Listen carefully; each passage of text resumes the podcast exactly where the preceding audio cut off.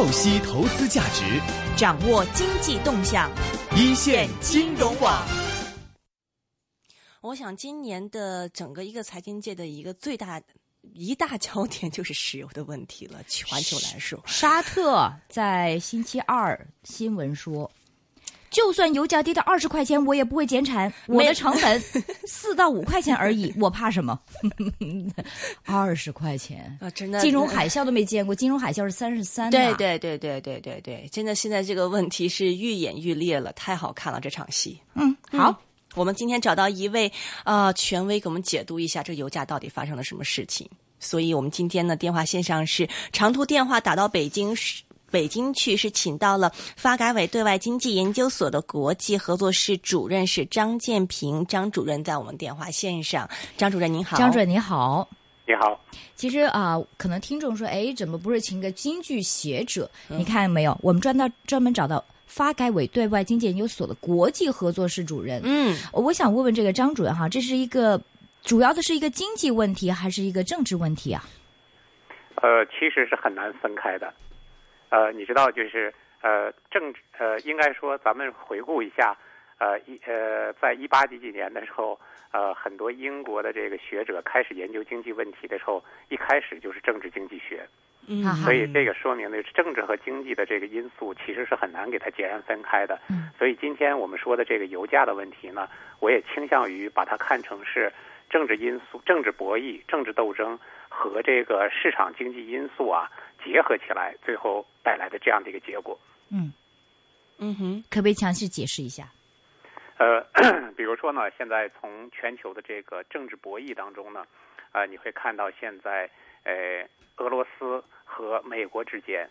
它是存在着这个政治斗争和政治博弈的。嗯，那么美国和欧盟联手，那么现在也在制裁俄罗斯，由于这个乌克兰的问题。那么在这个过程当中呢，就是它的政治利益肯定是 要通过经济政制裁来达到它的政治目的。嗯，呃，但是在这个过程当中呢，啊，像美国和欧洲呢，其实它也有它的经济手段。比如说呢，像现在呢，在全球的这个石油价格的这个影响因素当中呢，呃，一方面呢，它有这种实际的呃原油的供给和需求，就是现货的这个交易，供求关系，呃，同时呢，现在呢，全球的石油交易呢，也有百分之五十以上呢是靠着这个呃原油的期货交易。那么原油的期货交易呢，大量的是在比如说美国的纽约。英国的啊布伦特的这样的一个原油的交易市场，嗯，那么这个原油交易啊，它里面的这个交易的机构大量的都是欧美的这个，比如说对冲基金啊，然后这个期货公司啊，还有一些这个，比如说这个大的原油这个贸易商，那么他们都在其中进行交易，他们对这个原油的期期货价格影响就非常的大。那么另外一个呢，就是全球市场的这个期望。就是你知道它有市场的这个呃 expect expectation，嗯，那么市场的这个期望呢，它也往往是受到这个欧美的这个原油期货交易市场的这个影响，嗯，所以最后呢，这些因素综合起来，最后呢，它现在严重的看空这个国际油价，那么就导致了国际油价的这种大幅的下跌。在过去半年，这个油价堆的最猛哈。你说呃，之前的啊，Brent 就是布兰特从一百一十多、一百二十块钱跌到现在六十美元，跌了一半了。过去半年，如果不讲政治的话，只是从经济角度的话，世界上有变这么大变化吗？呃，那只有在 美国，就是美国金融危机爆发之后，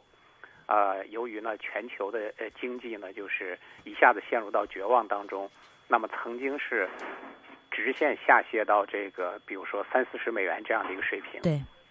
但是呢，这个水平并没有持续很长时间，因为它是一个非正常的、非理性的这样的一个下跌。那么后来，由于随着各国出台了这个叫做呃，就是经济的这个刺激政策，呃，然后来维持实体经济的复苏，呃，刺激实体经济的复苏。那这个后来这个原油呢，就逐渐的。啊，爬上了，又重新回到了这个呃一百多美元的这样的一个高位，但是呢，它和那个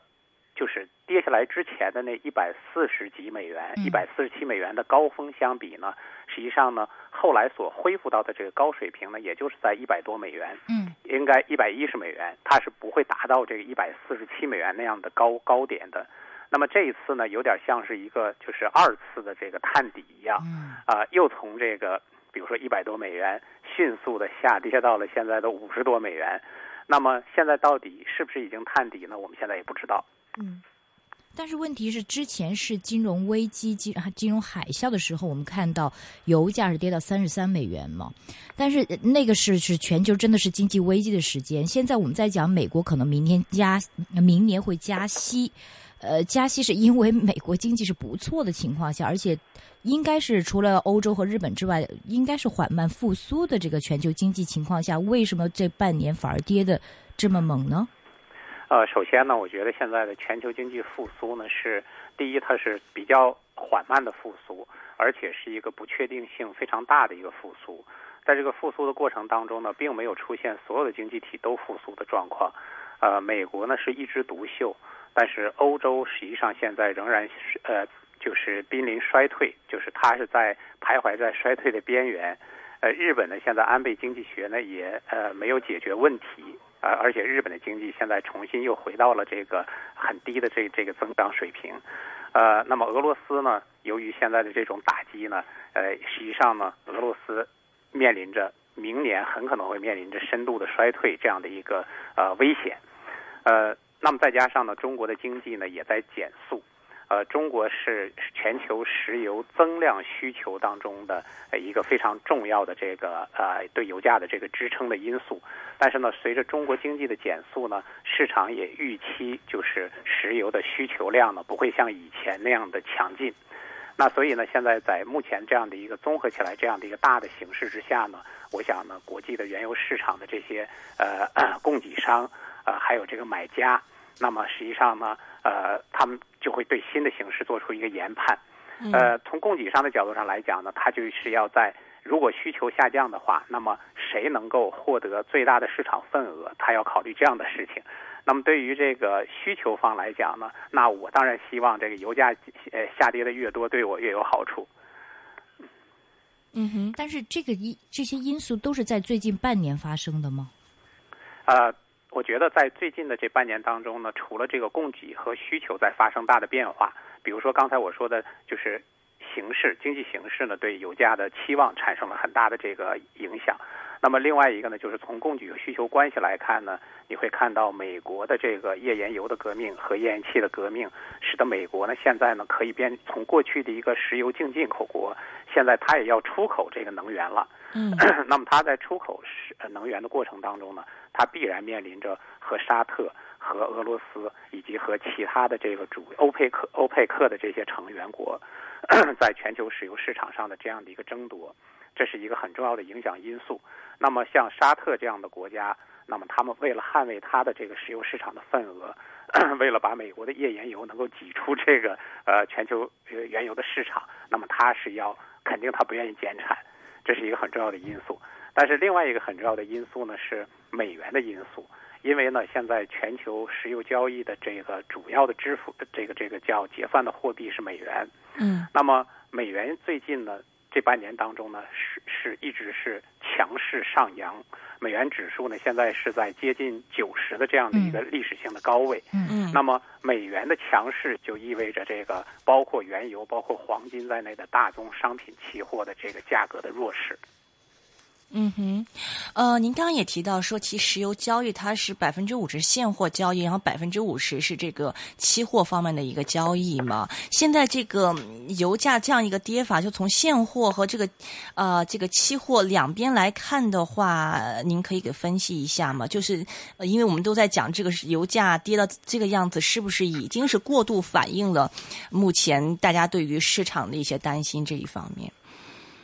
啊，我觉得是这样的。至少现在来讲，我觉得目前的这样的一个快速的、大幅的这种下跌呢，呃，它是一种非正常的，也是一种非理性的这样的一种啊市场行为。嗯。哎，而且呢，就是说你要看，如果要看这个全球的这个石油生产的成本的话啊，嗯。呃，当然这个成本呢，每一个国家和每个每个生产商或者说每个供给国，它的情况不一样，地质条件不一样，生产开采成本的条件也不一样。呃，但是它的这个这样的话成本是不同的。嗯但是呢，就是呃，我看现在根据这个，比如说沙特啊，或者是俄罗斯他们所报出来的数据来看的话，呃，平均来看，如果石油的这个价格低于六十美元以下，在六十美元以下的话，呃，这样的一个价格，它的可持续性是非常成问题的。呃，因为大量的这个石油生产成本可能就难以为继。嗯，哎，刚才我呃一开始说，沙特说我们的成本四五块钱美元，是呃，当然就是真的假的沙特有些油田啊，嗯。有些油田因为它的这个，比如说开采条件非常好，然后呢，开采成本会做到很低。但是呢，你也要知道，并不是所有的油田都有这样优势，嗯。这样的开采优势。那么开采条件好的，应该说呢，它现在 肯定被开发的是比较大的，开发力度是比较大的。所以我我觉得我们应该看大多数的情况，就你不能看那个开采条件最好的那个，你应该把那个各种条件的都比较一下，然后最后去算它那个平均的成本，明白这个。才有意义。其实这个呃，就是今天最大新闻就是沙特说这个跌到二十块钱，我也不怕嘛。就是油价如果真的跌了二十二十块钱的话，已经这个回到二三十年前的感觉，呃，这个我觉得他这种价钱。说法实际上就是这个秀肌肉嗯这样，对对，这个呃另外一种分析哈，就除了这个沙特的这个宿敌，除了我们在讲俄罗斯之外呢，伊朗也是一个出产油国，但是就是跟俄罗斯一样，其实沙特对。伊朗也是非常的不爽嘛？你觉得这个沙沙特，我看到有分析说，利用这个油价暴跌的机会来打击伊朗，你觉得这个是一个目的吗？从政治角度分析，好，我觉得其实呃，这个很难讲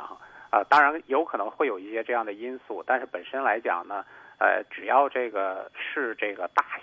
比较大的这个石油的供给商，那么在原油价格下跌的过程当中呢，呃，无论是沙特还是伊朗还是美国还是俄罗斯，那么它的竞争就都会变得激烈起来，就是为了保份额嘛，嗯。然后为了获得这个美石油美元的收入嘛，所以在这个过程当中呢，大家可能互相之间都是要斗争的，嗯嗯 都是要比拼的，嗯并不仅仅是这个沙特和伊朗之间。那最后是以沙特说怎么样就怎么样为主吗？就沙特说我不减产，那这油价就一直狂跌下去，然后他把这个页燃气嗯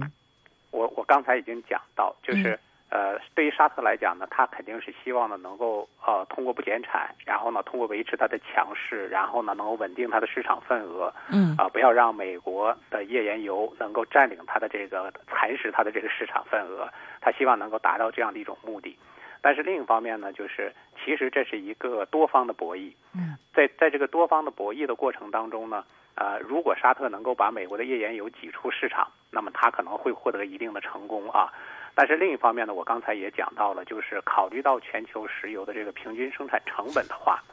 那么呃低于六十美元这样不可持续的话，那么慢如果市场能够逐渐恢复理性的话，其实还是应该慢慢的往上来走，而不是继续在低位呃在低于六十美元以下这样非理性的空间去徘徊。当时候在上个礼拜是啊、普京开了一个这年度记者会嘛，他基本上告诉这个国民要可能我们要准备勒紧裤带两年。你觉得这个两年和这个石油价格的这个一个预测有没有一定的关联呢？哦，这个比较难讲，因为呢，他呃对俄罗斯来讲呢，他肯定是考虑就是呃美国对欧美联手现在制裁俄罗斯。那么比如说像乌克兰的这种问题呢，它是非常复杂的，呃，而且短期之内也比较难以求解的。我觉得它更多的是考虑这种综合的、全面的这样的一个呃政治斗争，还有这个经济制裁，以及呢如何能够度过当前的这样的一个困难。呃，所以呢，它可能短期之内解决不了的话，它要持续这个两年时间。但是呢，对于这个油价的问题来讲呢，我刚才讲，如果我们认为现在的这种超就是非理性的这个超跌啊，它而且它是一个急速的下跌的话呢，那么它进入到比如说三四十美元或者四五十美元这样的一个区间的话呢，它可能是比较难以持续的。所以呢，就是你看最近其实油价已经稍微有些反弹，而且有的这个交易日的话，一下子就能反弹百分之四到百分之五。嗯，这也说明呢，就是过去的这个低急跌呢是有些超乎理性的，所以报复性的反弹呢力度也是非常强的。但是下一步到底会走成一个什么样的这个形式呢？这很难讲。那么它是一个市场去去博弈的这样的一个结果，所以呢，就是你只能去观察。嗯哼，呃，我想我们也很关心，说这个油价的暴跌会对中国，无论是从这个经济上还是从政治上，我们有哪一些的影响，或者说我们有哪一些的机会可以得益呢？哦，对中国来讲呢，低油价显然中国作为一个呃全球最大的石油进口国，啊，然后呢对石油的这个依依赖度也很高，达到百分之六十，所以呢就是这个低油价显然对于我们降低制造业的成本，然后呢减降低我们消费者，就比如说对汽油的消费啊，降低我们消费者的这个负担，呃，这都是有显而易见的好处的。呃，那比如说像现在的很多中国的这个就是开车一族，那么呢就能明显的体会到，由于国际原油的下跌呢，我们这这个加油的时候呢，能够省下呃两成以上的这样的一个成本，对吧？然后国内的这个呃成品油的价格呢，也在不断的下调。这不是呃，还有就是加税嘛，就是好像加了加了成品油，的消费它是这样的，嗯就是它一方面降价，另一方面提税，但是呢，总体上来讲呢，就是因为已经是十二连、十一连降了嘛，这个十一连降以后呢，总体累计的这样的一个效果呢，我看到他们已经计算出来是应该有两成的这样的一个下降。嗯嗯比高峰，嗯，对，你说还有什么？那么嗯嗯呃，所以呢，就是从整体上对中国的经济来讲呢，这是一个利好。然后呢，还有就是因为我们可以呃这个降低能源的成本嘛。过去大家都抱怨在中国的能能源成本比较高，那么实际上对中国的制造的成本，对中国各方面的这个呃成本，包括这个消费的物价都有很大的这个影响。那么现在呢，这个就会有积极的影响。还有一个，我觉得现在呢，中国呢，正好我们已经建成了这个呃四大石油储备基地。那么中国现在的这个原油储备呢，其实是相当不足的，呃，特别是跟发达经济体相比。那么这样的话呢，低油价呢是呃，希望中国呢能够利用到这样的一个低油价的时候呢，能够加快我们的这个石油储备体系的这样的一个建立。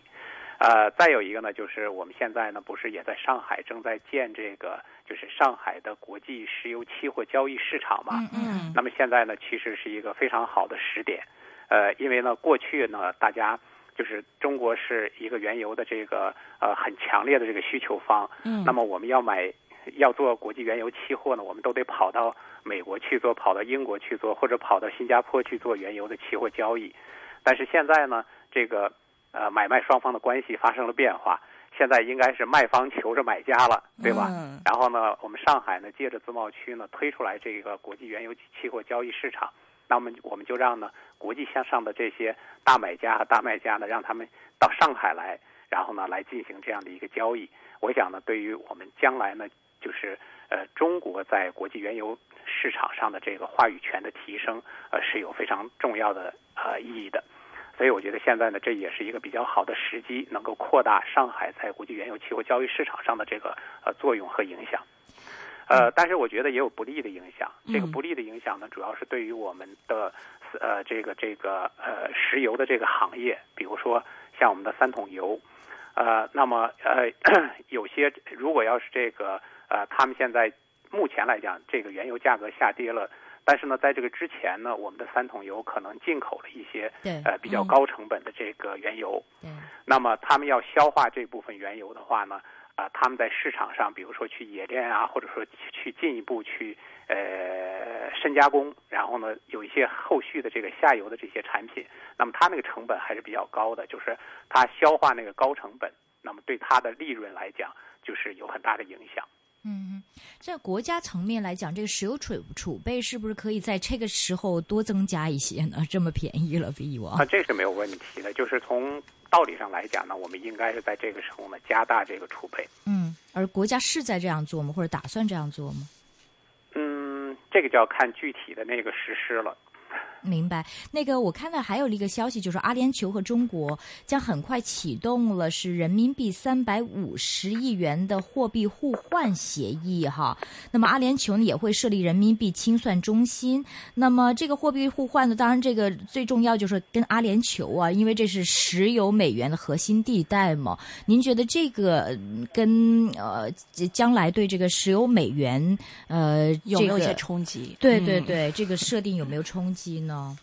呃，首先我觉得现在谈冲击可能有点儿呃太早。嗯呃，因为呢，就是现在呃，人民币呢，我们的国际化才处在一个起步的阶段。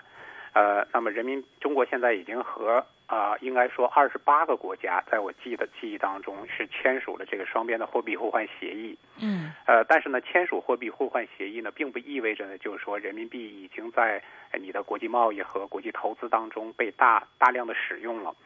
呃，现在呢，就是在贸易当中呢，呃，人民币贸易结算占中国对外贸易总额的这个结算货币的这个比重呢，可能是百分之十五左右。嗯呃，那么投资的呢，可能要更低一些。嗯就是在对外投资的过程当中，所以这样的一种总体的状况呢，我想即使阿联酋和中国之间有这个三百五十亿的这个货币互换，但是它和中国原油交易的如此巨大的那个金额比起来的话呢，呃，我想它是一个相对比较小的一个部分。所以呢，也只是呢，就是说，将来如果阿联酋和中国之间，呃，能够用一部分人民币来进行石油结算的话，我觉得它还不能发挥一个主导性的作用。那么只是一个渐进的这个过程。嗯哼，中国现在比如说像三桶油，是不是应该趁这个机会到海外做一些油田的收购啊？这一些呢？您觉得？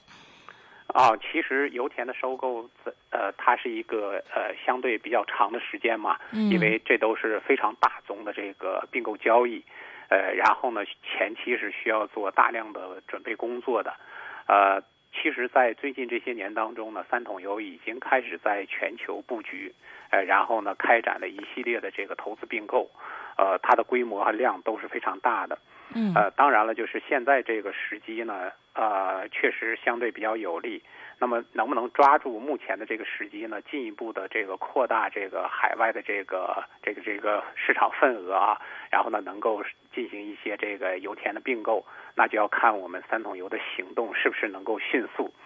是不是能够及时的这个呃采取行动。嗯呃，因为来讲呢，这确实是一个机遇，但是呢，这个机遇的窗口有多长，就是说这种现在的低油价能够维持多长的时间，那么这是不一定的，是不确定的。嗯油价这样的下跌，你觉得会带来全球经济的可能成本下降，经济复苏更容易，还来还是带来一定的风险？从成本上来讲呢，肯定会降低，就是降低，比如说生产制造的成本，然后降低消费者的成本，呃，那么对全球的经济增长呢，应该是一个正正向的这个因素。呃，但是呢，我觉得还有一个很负面的因素呢，就是如果原油的价格下跌的过多或者过猛的话，然后呢，使大家呢对经济增长的预期，呃，会带来很负面的这样的一个影响。嗯所以呢，它可能会影响到市场，就是对未来发展的一个增长的预期会变弱。嗯嗯，嗯但是这个从这意义上来讲呢，不是好事。是预期变弱，你就说可能这个资金继续空，呃，这个有空仓，令到这个市场比较波动，是的，是就是说这个意思吗啊、对，就是会影响到这个很多企业，比如说他要投资，对吧？嗯然后呢，他要增加生产的话，如果他看到市场转弱的话呢，他就会变得犹豫起来，所以市场预期就会变差，嗯，然后进一步会影响到这个呃投资和生产。你觉得这个美国页燃气这么容易会被就是打打败了吗？听通过这一战，哦，我觉得这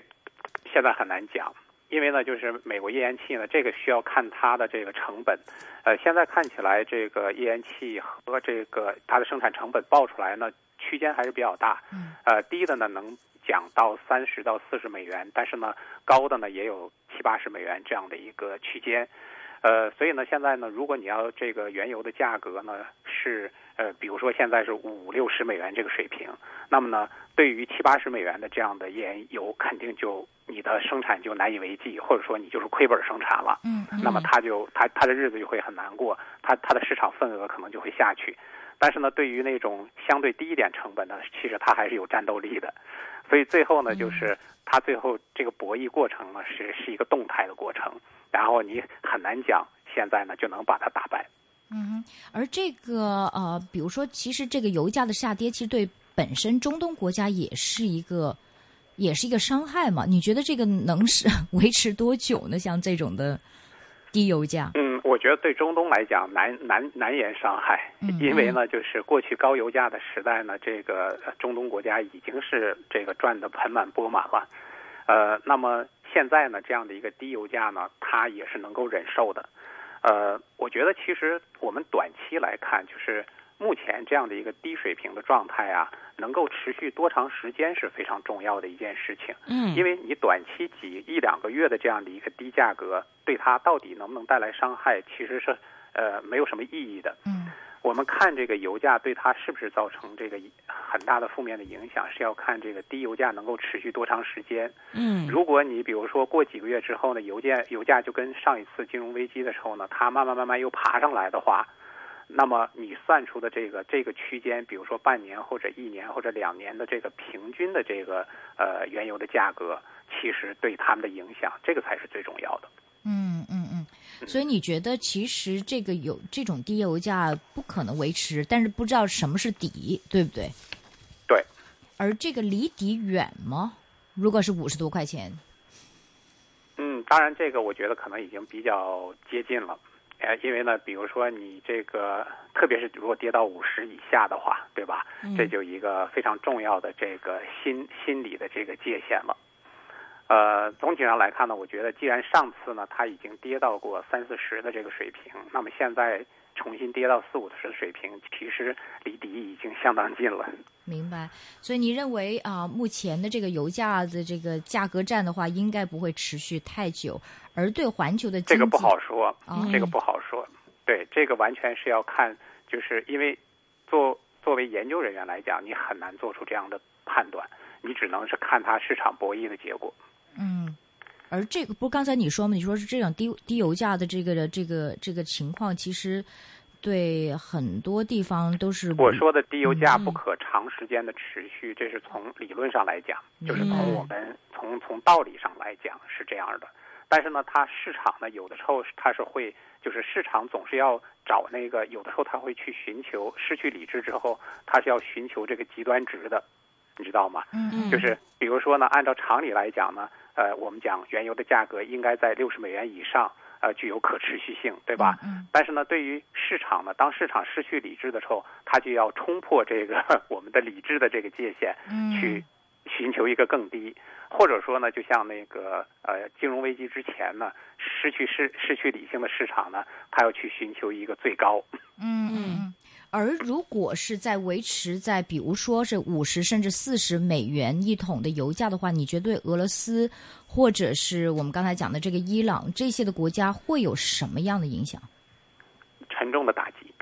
嗯，因为对俄罗斯来讲呢，俄罗斯的财政是高度依赖原油的。嗯，而且俄罗斯的 GDP 呃就是经济增长，还有它的 GDP 的规模，那么对。能源的依赖也是非常非常严重的。嗯，呃，那么如果要是维持一个低油价的话呢，显然就是俄罗斯经济本身就是在你油价还没有大幅下降的时候呢，俄罗斯的经济已经是增长非常乏力了。嗯嗯，啊，因为有那个欧美对它的这个经济制裁嘛，对，特别是对它的金融、对它的能源部门的这样的一个制裁。那现在呢，等于是低油价呢，对俄罗斯的经济呢，就造成了是一个雪上加霜的这样的一个状态。明白。如果低油价持续的话，俄罗斯陷入到衰退当中的几率就会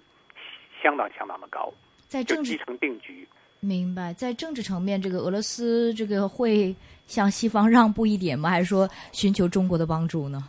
不，我觉得政治上俄罗斯肯定不会低头的。嗯嗯。呃，因为呢，就是无论是从普京现在的态度，还是看俄罗斯民众的这种团结，啊哈。呃，那俄罗斯会抗争到底的。嗯。呃，因为这呃，我觉得这也可以理解，因为这次斗争呢，它是捍卫的是，呃，就是对俄罗斯人来讲是他的核心利益。嗯嗯。呃，那么呃，至于说这个呃。普京来讲呢，我觉得他现在呢，在俄罗斯的这种影响力、还有受欢迎的程度以及民众的支持率，也是毫无疑问的。嗯嗯。呃，对于中国来讲呢，我觉得，呃，其实要看俄罗斯的需求。嗯，就是你看，从现在中方的领导人的表态上来讲，我们的前提条件是，中方不会说主动的去对俄俄罗斯提供支持，因为毕竟俄罗斯是一个大国，而且俄罗斯的这个发展水平，它的人均 GDP 的水平比中国是要高的。是的，嗯。啊，那么在这种情况之下呢，就是除非俄罗斯自己提出要求，他说我现在难以为继了，或者说我资金出现了问题，然后呢，我需要帮助，需要中国的支持，在这种情况下，可能中国应该作为俄罗斯的一个最大的邻国，然后呢，看看我们是不是有这个合适的手段或者途径。暂时还没有发生，是吗？对，现在还没有。就是您觉得这个是俄罗斯可以寻找的一条出路，还有其他的出路吗？既然政治方面他不会妥协的话，嗯，这就斗争吧，在斗争当中，然后在博弈的过程当中，还有在市场变化的过程当中，呃，逐渐的去寻求这个解决方案，嗯呃，比较复杂。嗯。而这个中国啊，之前也说表示我们国家会发展页燃气嘛，那通过这个石油的大跌，我们这个页燃气的发展有被阻碍吗？哦，没有啊，这对中国发展页燃气是有帮助作用的。呃，因为呢，整个这个国际能源市场呢，它的价格的这种下行，呃，那么中国呢，其实我们对呃是哦，你说页岩气是吧？对，嗯中国的页岩气，嗯啊，页中国的页岩气呢，实际上它的这种开采成本哈，呃，还有就是开采条件比这个美国要差很多。对嗯所以我们总是说上帝是帮助美国的，是眷顾美国的。对，嗯所以在中国呢，现在真正的页岩气的开发利用呢，还在一个探索和探索的阶段，就只还没有形成这个大规模的这个商业利用。呃，那么未来呢，就是有没有可能呢？呃，有没有可能获得大规模的商业利用，要看我们这个整个的这页岩气的开发的进程，还有我们技术手段的进步。所以呢，就是在目前呢，这个市场的形势呢，肯定会对国内的这个页岩气开发呢，会有一定的负面影响。可是呢，就是作为一个大的发展方向来讲，因为现在已经有很多这个中国的企业在这个领域已经有投入了，嗯，嗯呃，那么它可能也会就是继续探索吧。这个投入会因为这个油价的这个下跌会慢慢减减放缓吗？哦，这个很难统一一概而论，就是嗯可能要看不同的企业，然后他是如何研判这样的一个市场的变化，然后呢，他根据他自己身的条件以及他的开发这个地区的条件，然后去自己去做出这个判断。明白，但是这个啊、页燃气的发展开发的话，是国家的这个策略，并不会因为这个一时的油价的波动而改变，是吗？呃，我觉得这个还是从目前来讲呢，从国家的层面上来讲，可能还不好做出一个这样的一个呃统一的这样的一个说你就不要做页燃气了这样的一个说法。我觉得现在还很难这样讲。嗯所以呢，但是呢，对于不同的这个页燃气的这个呃开发商或者是这个呃这个这个探索者，他们可能得根据自己项目的情况去做判断。嗯，但是国家的这个策略方面还是支持这方面的开发吗？呃，在应该说，在这个油价下跌之前的这一段时间来讲，国家是在这方面有一些这种考量，对然后呢，也是有一些投入的。对，嗯但是现在呢，在下跌之后呢，并没有看到，并没有看到有明确的这种说法。嗯，嗯，嗯所以这个政策还是会持续的，是吗？嗯，这个我就不做判断了。嗯，OK，好的。今天非常感谢是来自发改委的对外经济研究所的国际合作室主任张建平张主任，给我们详细点评一下油价以及它后面的政治纷争。讲的很好哈，嗯非常谢谢你，张主任，谢谢您好，好，再见。OK，那么刚才我们是访问了发改委对外经济研究所的国际合作室主任张建平张主任，那么主要是探讨一下石油下跌的问题。那么他的意思是说呢，石油价格在六十美元以下，因为是跌破了基本上的啊、成本线，所以是难以为继的。但是因为现在的政治纷争比较的麻烦，所以呃暂时不知道会呃这个到底会要在这个底部要持续多长时间。那么他认为呢，油价下跌对中国来说是利好，因为中国是一个能源进口大国啊、他认为中国的原油储备是呃相比其他国家很不足，所以应该趁此机会是增加原油的储备。另外，他也认为呢，嗯，中国现在上海正在建这个国际石油期货交易市场，而现在的石油价格大跌，也是给中国的呃建设这个市场是提供了很好的机会。因为现在价格大跌，那么各个生产商都在抢市场，那么中国作为一个很大的需求方的话，啊、现在就具有了一定的话语权。另外，他对的这个页岩气有一些的看法咯。其实页岩气这个国家在呃较早前这个油价没下跌的时候，还出了一些政策说啊、继续发展页岩气。不过我刚才在问他的时候，大家听得出来他非常审慎，啊哈，不敢说啊、这个我就不方便说了。嗨，那也就是说，我从他的语气来听到的话，国家在液燃气方面不是像以前那么积极。但是我不知道是因为跟油价下跌有关，还是政策有关。因为国家的这个，如果是开采液燃气的话，成本是比外国西方，尤其是美国要贵很多，而且有很多副作用。呃，我我们之前做过探讨，它的这个液燃气的污染的很厉害，甚至有发生地震，是不和中国的发展，其实到现在还是个未知数。所以听他所讲的话，未必是之前那么的说大力发展。OK，我们金钱本色再见。